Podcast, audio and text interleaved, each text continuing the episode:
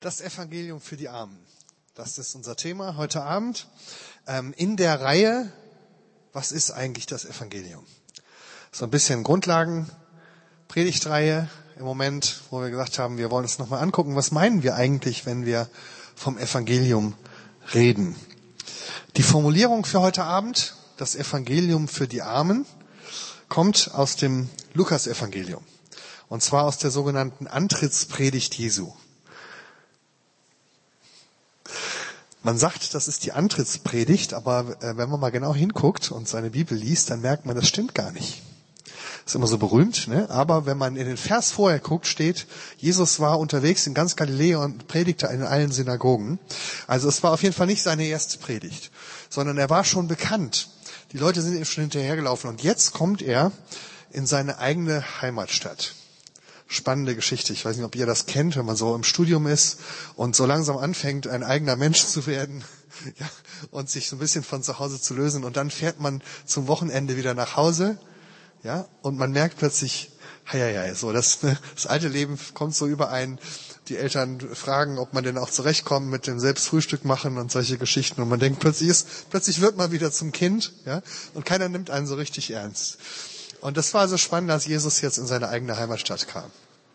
Und da ist es so, dass er gebeten wird, die Lesung zu halten. Es gibt ja jeden Schabbat in der Synagoge eine Lesung aus, dem, äh, aus den fünf Büchern Mose und dazu eine begleitende Lesung aus den Prophetenbüchern. Und Jesus wird gebeten zu lesen und dann liest er vor einen Text aus dem Buch Jesaja. Ich lese mal vor den Bibeltext aus der Übersetzung Das Buch. Dabei kam Jesus auch nach Nazareth, in den Ort, wo er aufgewachsen war und ging entsprechend seiner Gewohnheit am Sabbat in die Synagoge. Dort stand er auf, um aus dem Buch Gottes vorzulesen. Man reichte ihm die Buchrolle des Propheten Jesaja, er öffnete sie und stieß auf die Stelle, wo geschrieben steht, der starke Gottesgeist liegt auf mir. Er hat mich gesalbt und dadurch beauftragt, den Armen die befreiende Botschaft zu bringen und denen, die Schuld auf sich geladen haben, die Vergebung den Blinden die Wiedergewinnung ihrer Sehkraft und den Niedergestoßenen in die Freiheit zu entlassen. So soll ich das Jahr der großzügigen Zuwendung Gottes ausrufen. Dann rollte er die Schriftrolle wieder zusammen und gab sie dem Verantwortlichen zurück. Danach setzte er sich wieder hin. Das heißt nicht, dass er jetzt zu Ende ist, sondern in, im jüdischen Gottesdienst setzt man sich, setzte man sich hin, wenn man anfängt zu lehren über den Bibeltext. Die Augen von allen, die in dem Versammlungshaus waren, waren aufmerksam auf ihn gerichtet.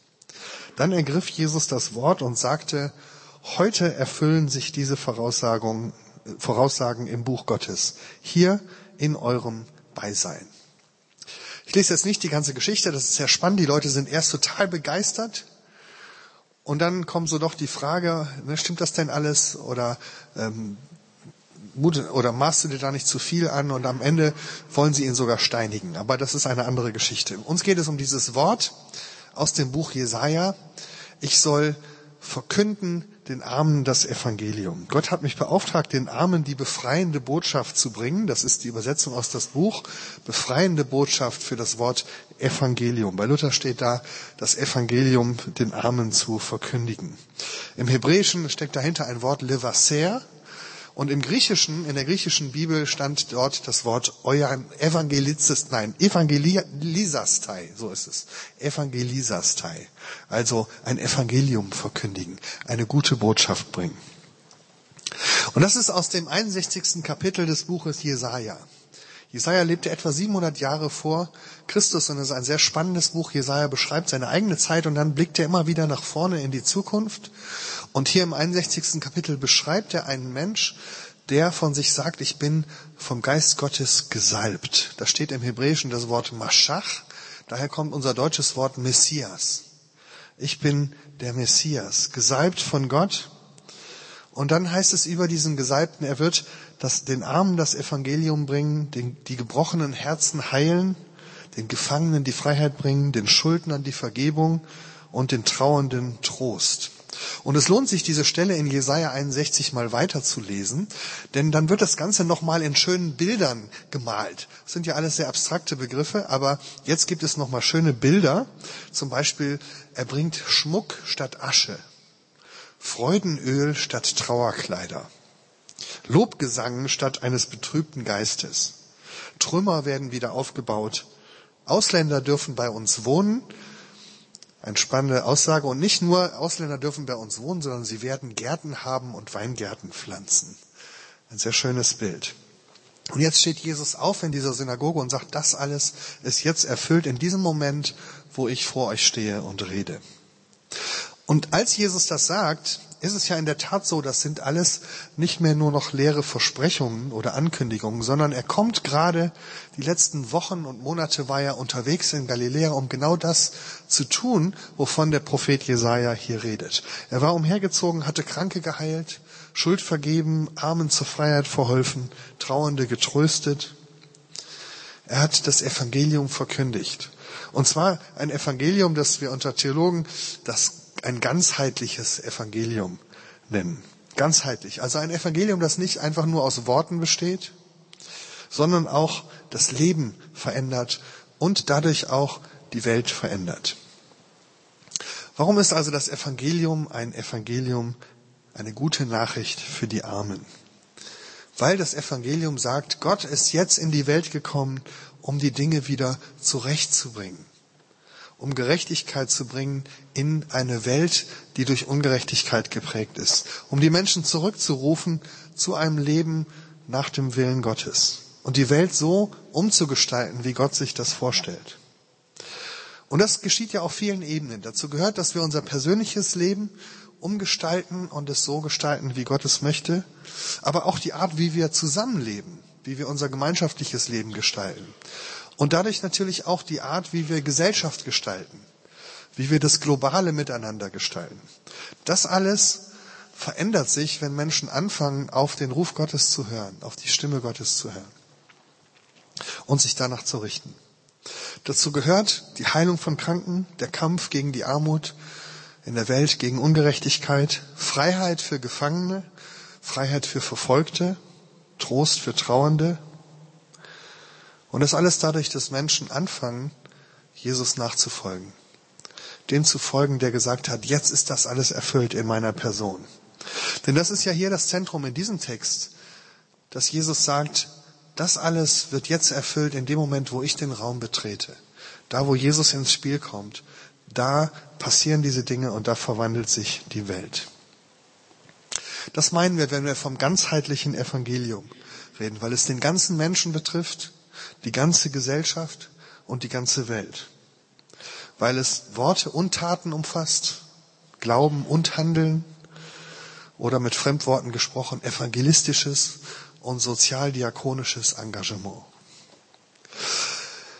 Bis hierhin habe ich euch vermutlich nicht viel Neues erzählt. Ich glaube, das habt ihr alles schon mal gehört. Und das ist für euch auch nicht neu. Wir könnten jetzt, wenn ich eine Stunde Zeit hätte, einen Gewaltritt durch die ganze Bibel machen und mal gemeinsam anschauen, wo dieses Leitmotiv überall in der Bibel auftaucht. Das ist ja nicht was völlig Neues, was Jesus hier sagt. Wie gesagt, er zitiert dieses Wort Evangelium schon aus dem Buch Jesaja. Und wenn wir noch weiter zurückgehen, dann merken wir, dass das schon lange vorher anfängt in der Geschichte von Abraham, in der Geschichte von Moses, dem Auszug aus Ägypten, wo es um die Befreiung von Gefangenen geht, in der Gesetzgebung des Volkes Israel, wo es immer wieder darum geht, dass man sich um die Witwen und die Waisen kümmern soll und so weiter. Aber ich spare uns diesen Gewaltritt, der etwa eine halbe Stunde dauern würde und sicherlich sehr spannend wäre, weil ich davon ausgehe, dass das eigentlich für euch keine große Neuigkeit ist. Und Evangelium heißt ja eigentlich Neuigkeit. Also, dass das Evangelium Worte und Taten einschließt, dass es um eine Veränderung unseres Herzens geht, aber auch unseres Handelns, das haben wir doch alle schon mal gehört. Spannend ist ja dann aber die Frage, wie ist eigentlich das Verhältnis von beiden? Wie verhält sich das zueinander? Welche Gewichtung geben wir dem in unserem Leben?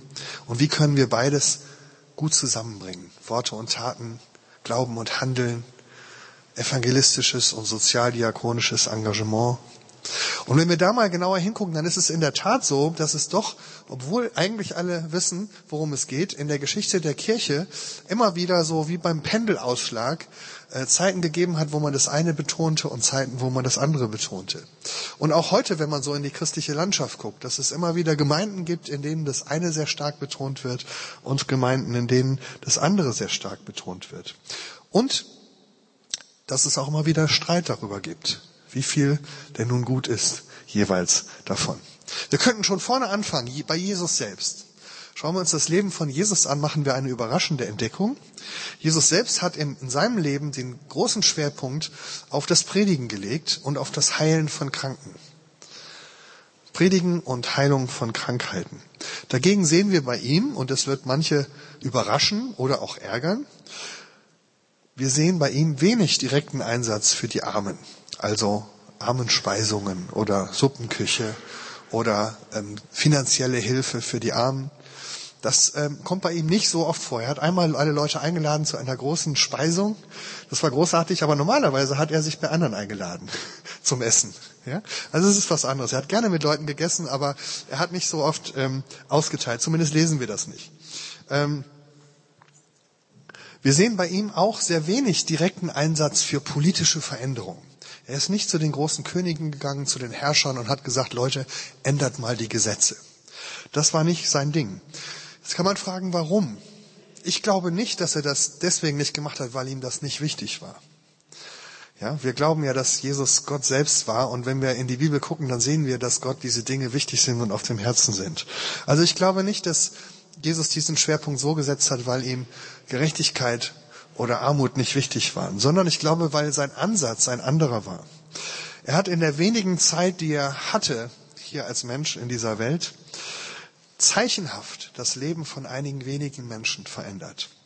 Entweder indem er Heilung gebracht hat oder sogar Tote auferweckt hat, aber auch dadurch, dass er ein paar Jünger um sich ge ge gesammelt hat und deren Leben so nachhaltig verändert hat, dass er wusste, die werden jetzt das in die Welt tragen, was mir am Herzen liegt. Die werden das umsetzen und durch sie wird ähm, das, was mir wichtig und was Gott wichtig ist, in der Welt auch Gestalt gewinnen. Wenn es ein paar Leute gibt, die bereit sind, ganze Sache zu machen und Jesus nachzufolgen und das zu tun, was Jesus lehrt, dann kann das die Welt verändern. Jesus wusste, verändertes Leben verändert auch eine Welt. Und wenn seine Nachfolger wirklich ernst nehmen, was er ihnen sagt, dann ist das wie wenn man ein Senfkorn sät und daraus wächst dann ein großer Baum. Und das sehen wir dann tatsächlich auch schon wenige Jahre später. Wenn wir nämlich ein bisschen weiter blättern in unserer Bibel, dann kommen wir in die Zeit der Urgemeinde. Also die erste Gemeinde in Jerusalem. Und dort ist das Gewicht genau andersrum. Wir lesen das in der Apostelgeschichte, dass die Urgemeinde so sehr damit beschäftigt war, sich um die Armen und die Witwen und die Waisen zu kümmern. Das war offensichtlich ein Kennzeichen, ein Kerngeschäft von ihnen.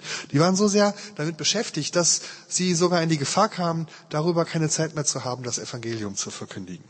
Also eine neue Phase, ein neuer Schwerpunkt. Die Jünger machen damit ernst, was sie bei Jesus gelernt haben und übersetzen seine Worte in Taten. Ein anderer Schwerpunkt.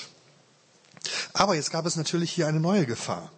Nämlich die, dass sie plötzlich als Gemeinde so sehr damit beschäftigt waren, ähm, diese Dinge zu tun, sich um die Armen zu kümmern, die Witwen und Waisen aufzunehmen, Speisen auszuteilen und so, dass sie keine Zeit mehr hatten, das Evangelium zu verkündigen, von Jesus weiterzuerzählen.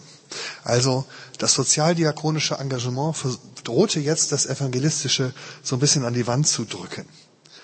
Was würde das bedeuten, wenn man das weiterdenkt? Das hätte bedeutet, wir hätten in Jerusalem eine kleine Gruppe engagierter Jesus-Nachfolger, die sich für Gerechtigkeit und gegen Armut einsetzen, aber eine kleine In-Group, die nicht weiter wächst. Und der Rest der Welt hätte vermutlich gar nicht viel davon erfahren. Das wäre für Jerusalem schön gewesen, für den Rest der Welt aber sehr schade. Und deswegen hat man gesagt, nein, es ist wichtig, dass wir auch weiterhin die Botschaft von Jesus in die Welt tragen, denn nur dadurch, dass Menschen zu Jesus finden, werden sie auch ihr Leben verändern. Und deswegen hat man entschieden, dass man die Rollen aufteilt und sagt, wir brauchen Leute, die sich hier in Jerusalem um die Armen kümmern. Und wir brauchen Leute, die losgehen und das Evangelium verkündigen, äh, die Botschaft von Jesus weitersagen damit wir nicht nur ein Tropfen auf dem heißen Stein sind irgendwo im Nahen Osten in Jerusalem. So hat man das also aufgeteilt und siehe da, in der nächsten Generation schwingt das Pendel schon wieder in die andere Richtung. Wir haben solche Leute wie Paulus. Ja, Paulus ist unterwegs und erzählt überall die Botschaft von Jesus.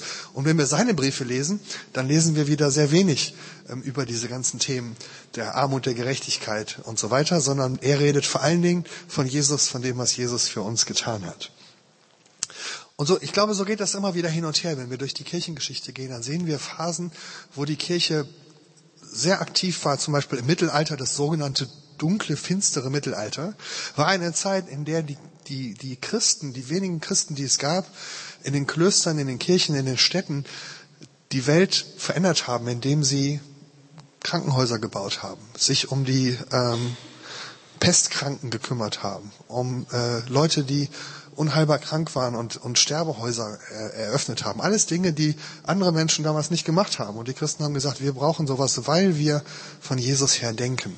Und sie haben in diesem sogenannten finsteren Mittelalter ähm, sehr viel zum Positiven verändert, was, wovon wir heute noch äh, in, in Marburg und in der Welt ähm, die, die ähm, Auswirkungen sehen.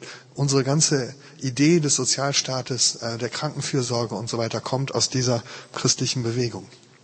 Und dann gab es wieder Zeiten, wo man einen Schwerpunkt gelegt hat auf die Verkündigung des Evangeliums.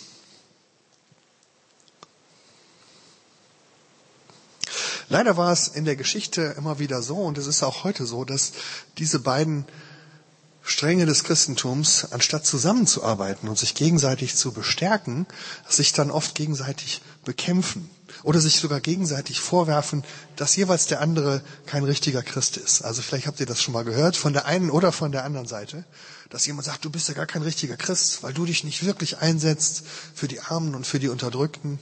Und der andere sagt, du bist aber kein richtiger Christ, du machst da nur so einen Sozialkram und äh, eigentlich müsstest du doch auf die Straße gehen und nur von Jesus erzählen. Warum machst du dann solche, solche anderen Dinge? Also jeder wirft dem anderen vor, dass man nicht richtig, richtig christlich ist, anstatt zu erkennen, dass beides das Wesen Jesu widerspiegelt und dass die Welt beides braucht. Und ich glaube, das hat auch sehr viel damit zu tun, aus welcher, aus welchem Hintergrund wir kommen, aus welcher Prägung.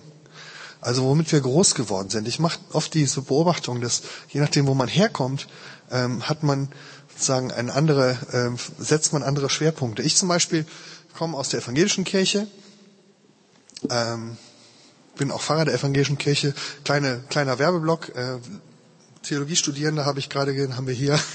Ich, mich würde das sehr interessieren, euch kennenzulernen und ähm, hier ein bisschen was zusammenzumachen mit den Leuten, die Theologie studieren.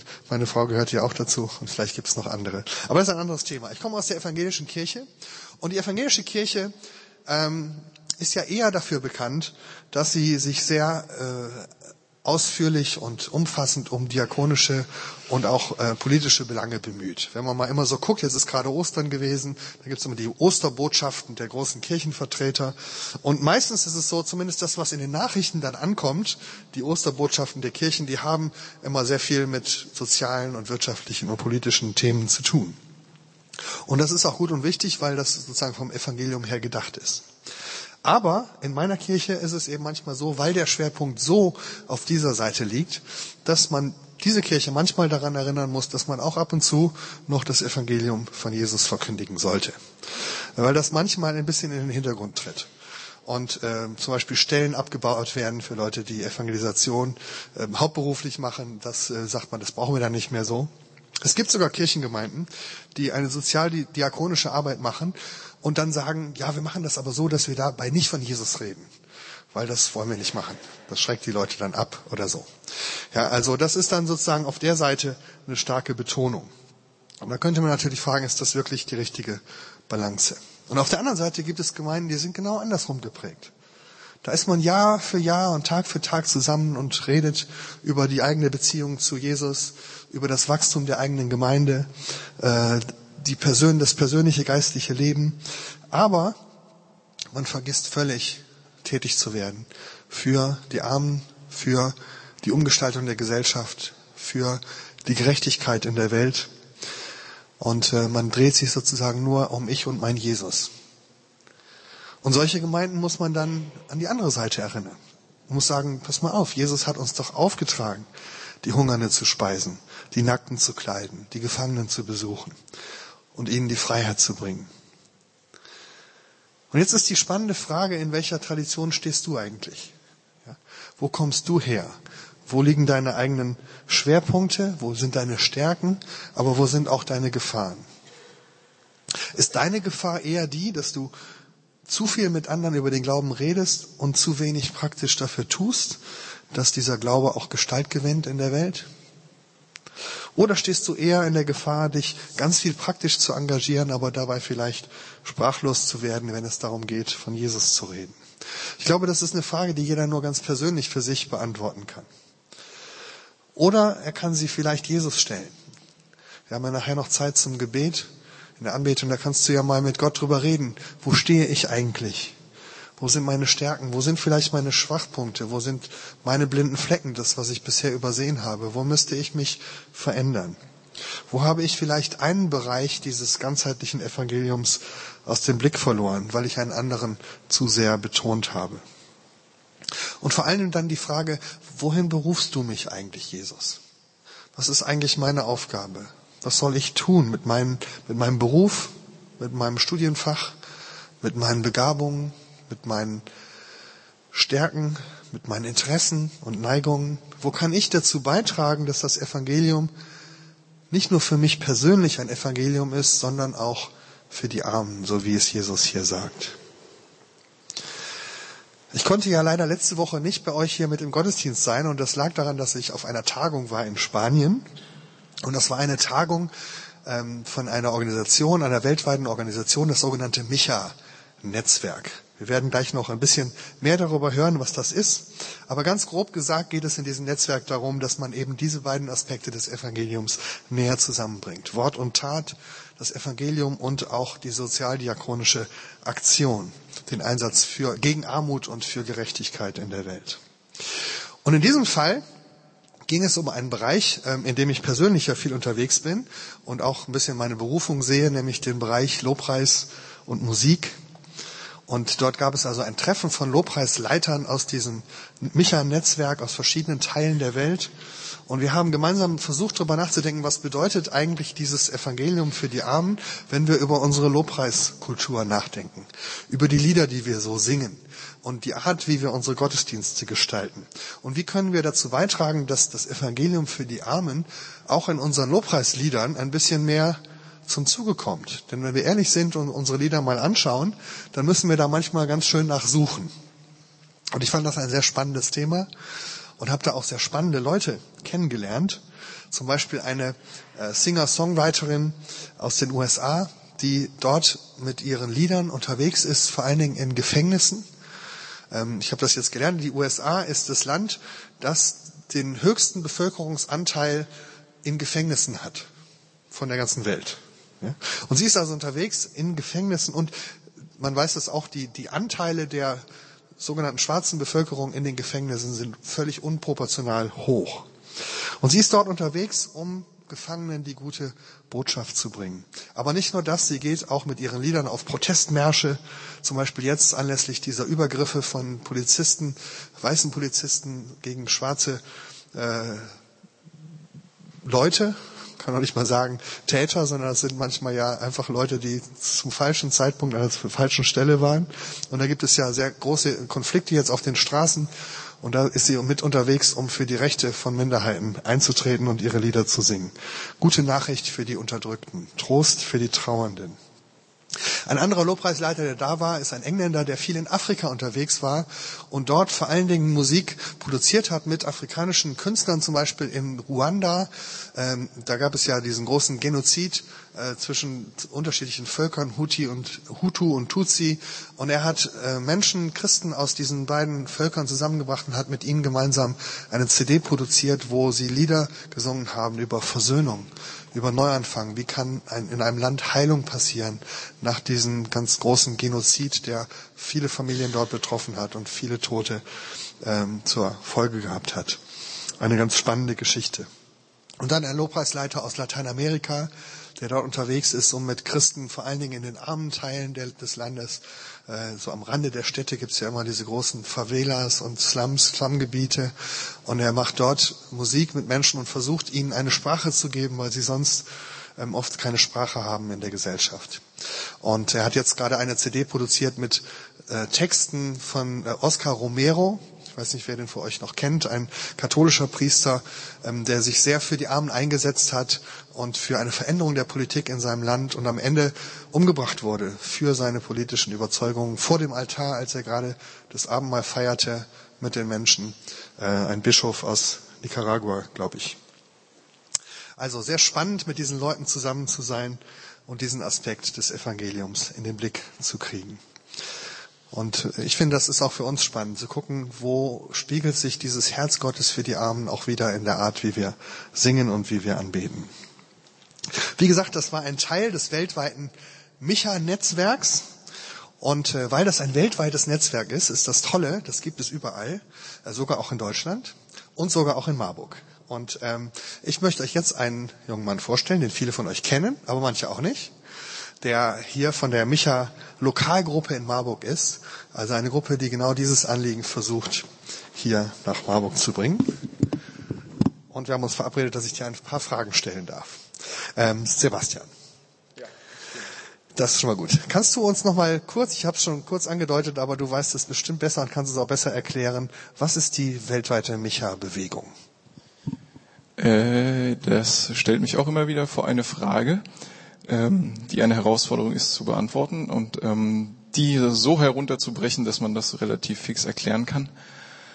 Ähm, die Micha-Initiative ist entstanden aus der weltweiten evangelischen Allianz, die auch eine englische Bezeichnung hat, die ich gerade nicht zusammenkriege, und dem Micha-Netzwerk, ähm, dem Mica Network, die quasi daraufhin äh, diese Initiative ins Leben gerufen hat und da sie eine internationale Initiative ist, die 2004 erstmal nur unter dem Namen Mica Challenge existierte, ähm, beziehungsweise auch immer noch existiert und dann 2006 aber jetzt auch, ja, also seit eben 2006 in Deutschland als Micha-Initiative unterwegs ist.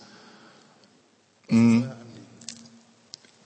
Das Anliegen der Micha-Initiative ist, ähm, Menschen vor ja mit der mit der Frage zu konfrontieren, was äh, kann kann ich als einzelne Person äh, in der Gruppe, in der Gemeinde, in der Kirche tun, um gegen extreme Armut einzutreten und für Gerechtigkeit.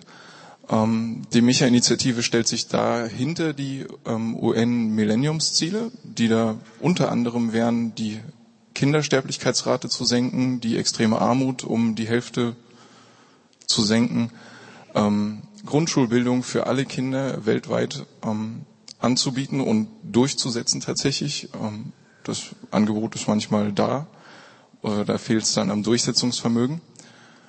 Und ja, wir als Lokalgruppe, warte noch kurz, ähm, wir wollen, also wir unterstützen das natürlich sehr groß ähm, und ähm, sind da mit unseren 15 Frauen und Männern ähm, tatkräftig dabei und wollen den Gedanken natürlich auch in die Gemeinden tragen und dort verankern. Wir werden gleich noch ein bisschen mehr darüber hören, wie das aussieht, aber vorher musst du uns noch verraten, du hast ganz viel Micha jetzt gesagt. Warum heißt ihr Micha-Initiative? Ja, ähm, die Micha-Initiative heißt Micha, weil es ein Buch gar nicht so groß ähm, in der Bibel gibt, ähm, sieben Kapitel, acht Kapitel. Und zwar ist das der Prophet Micha, der dort damals schon ähm, die Schere zwischen Arm und Reich sehr stark ähm, kritisiert äh, hat im Auftrag Gottes und ja, das als Herausforderung dargestellt hat, ähm, die der die die Christen gegenüberstehen. Und Leitvers ist ähm, Micha 6, Vers 8. Und was verlangt der Herr? Steht auch übrigens auf diesen tollen Flyern. Gerechtigkeit üben, Güte lieben, demütig wandeln mit deinem Gott.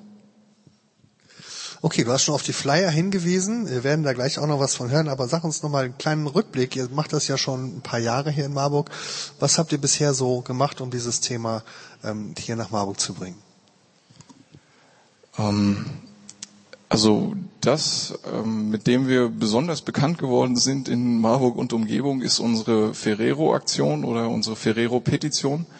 Wir haben 2011, 2000, ja, 2010, 2011 ähm, eine Petition erstellt und Ferrero aufgefordert, ihre, ja, also ganz explizit Nutella mit fair gehandeltem Kakao ähm, herzustellen. Also das heißt, keine Kinderarbeit dort zuzulassen und den Bauern faire Löhne zu zahlen an der Elfenbeinküste. Ähm, und diese Petition ist ziemlich groß geworden. Da haben bis jetzt 35.000 Leute unterschrieben und 2013 hatten wir eine Podiumsdiskussion hier in Marburg mit ähm, einem Pfarrer, mehreren Politikern und Politikerinnen, ähm, eine Vertreterin von Ferrero und einer, von den Weltläden und haben das Ganze so thematisiert, woraufhin Ferrero dann tatsächlich eine Vertragsbeziehung mit Fairtrade eingegangen ist. Allerdings nur bis nächstes Jahr. Was dann ist, müssen wir weitersehen. Das bleibt also spannend und wir sind da weiterhin dran. Ähm, das nächste als Beispiel, ich hätte das ähm, T-Shirt hier auch angezogen. Du kannst es ja aber mal hochhalten, aber mir ist echt kalt. Ähm, ist die Aktion beziehungsweise die Kampagne gut zu ertragen, indem wir letztes Jahr und auch dieses Jahr die Herstellungsbedingungen der Kleidungsindustrie thematisieren, also Leute darüber informieren möchten, wie es den Leuten geht, die eigentlich unsere Klamotten herstellen, zum sehr, sehr großen Teil, ähm, und ja, welche Alternativen es quasi dazu gibt. Das so im, im Groben. Wir, also es gibt auch noch, noch ein bisschen mehr, aber wir sind eine kleine Gruppe. Wenn ihr, ähm, wenn ihr Lust habt, stoßt mit dazu, wenn euch das Thema fasziniert ähm, und begeistert. Hilfe können wir immer gebrauchen und Leute, die gern mitmachen wollen, sprecht mich an.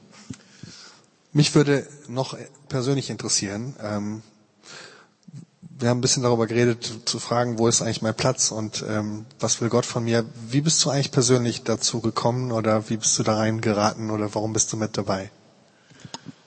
Ähm, ich bin seit 2010 in Marburg und 2010 bin ich mit meiner ähm, ja, jetzt Frau, damals Freundin, durch die Gemeinden getingelt. An der ähm, Stadtmission habe ich einen kleinen Zettel entdeckt. Ähm, wer, also, wer will sich für Gerechtigkeit engagieren und irgendwie tatkräftig werden? War ein ganz kleiner, schlichter Zettel, der soll sich an die und diese E-Mail-Adresse wenden und zu irgendeinem Zeitpunkt findet dann was statt. Also der Zeitpunkt war irgendwann im Sommer. Ähm, dann dachte ich, ja, super, das ist was für mich. Äh, mich kotzt das total an, wie ähm, ungerecht es zugeht. Also ich weiß gar nicht, ob ich konkret damals irgendwie was im Kopf hatte oder ob ich einfach nur so wütend war oder ähm, äh, ohnmächtig einfach und habe gedacht, hey cool, das ist eine Gelegenheit, um zu handeln, um was auf die Beine zu stellen. Also ich drohe auf jeden Fall immer vom anderen Pferd, vom tatkräftigen Pferd zu fallen. Okay, aber das klingt ein bisschen so, als ob du so reingestolpert bist. Da war so eine, un, eine un, ähm, unkonkrete Wut oder auch ein Interesse an dem Thema und du hast gesagt, da muss ich mal mich reinknien, was auch immer da kommt.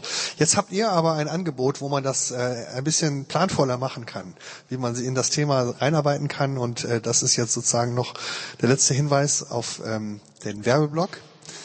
Die Chance, wie kann man anfangen, in dieses Thema einzusteigen? Das ist auch genau die Aktion, mit der ich ähm, da reingefallen bin. Und zwar habe ich an diesem tollen Kurs, sehr, sehr empfehlenswert, an diesem Just People Kurs oder auch Micha Kurs teilgenommen. Der war nämlich mit diesem Zettel angesprochen worden. Äh, worden. Der findet dies Jahr am MBS in der Schwanallee 57 statt und dort thematisieren wir, wie auch wir auf den Flyern seht, ähm, ob wir in der Bibel das Thema Gerechtigkeit einfach überlesen sollten, Mission einfach predigen sollten und was ich damit zu tun habe, wie man die Gesellschaft gerechter gestalten kann und Kirche gerechter leben kann und äh, existieren kann.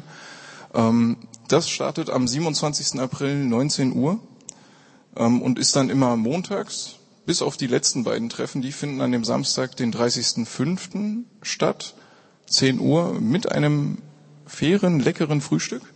Ähm, am MBS. Eine Anmeldung ist erforderlich ähm, an michakurs.gmail.com. Okay, vielen Dank. Ähm, also wenn ihr mehr wissen wollt, fragt Sebastian. Sebastian, vielen Dank, dass du ein bisschen von dir erzählt hast zu diesem Thema. Ich will jetzt gar nicht mehr viel sagen. Die Frage ist jetzt bei dir, wozu hat Gott dich berufen? Was ist für dich der nächste Schritt? Vielleicht kommst du nachher im Anschluss an den Gottesdienst mit jemand drüber ins Gespräch, mit Sebastian oder mit deinem Banknachbarn oder im Kontext noch mit den Leuten, die da sind. Vielleicht kommst du jetzt auch gleich mit Gott ins Gespräch, wenn wir zusammen beten, wenn wir das Abendmahl feiern und Lobpreiszeit haben. Frag doch mal Gott, was willst du mir eigentlich damit sagen? Wo sollte ich mich vielleicht verändern? Wo sollte ich auf diesen Ruf hören? Ich lese nochmal zum Abschluss die Worte aus dem Bibeltext. Der starke Gottesgeist liegt auf mir. Er hat mich gesalbt und dadurch beauftragt, den Armen die befreiende Botschaft zu bringen und denen, die Schuld auf sich geladen haben, die Vergebung. Den Blinden die Wiedergewinnung ihrer Sehkraft, um die Niedergestoßenen in die Freiheit zu entlassen. So soll ich das Ja der großzügigen Zuwendung Gottes ausrufen. Dem wollen wir uns anschließen als Nachfolger Jesu. Wir singen noch ein Lied zusammen und dann wollen wir zusammen das Abendmahl feiern.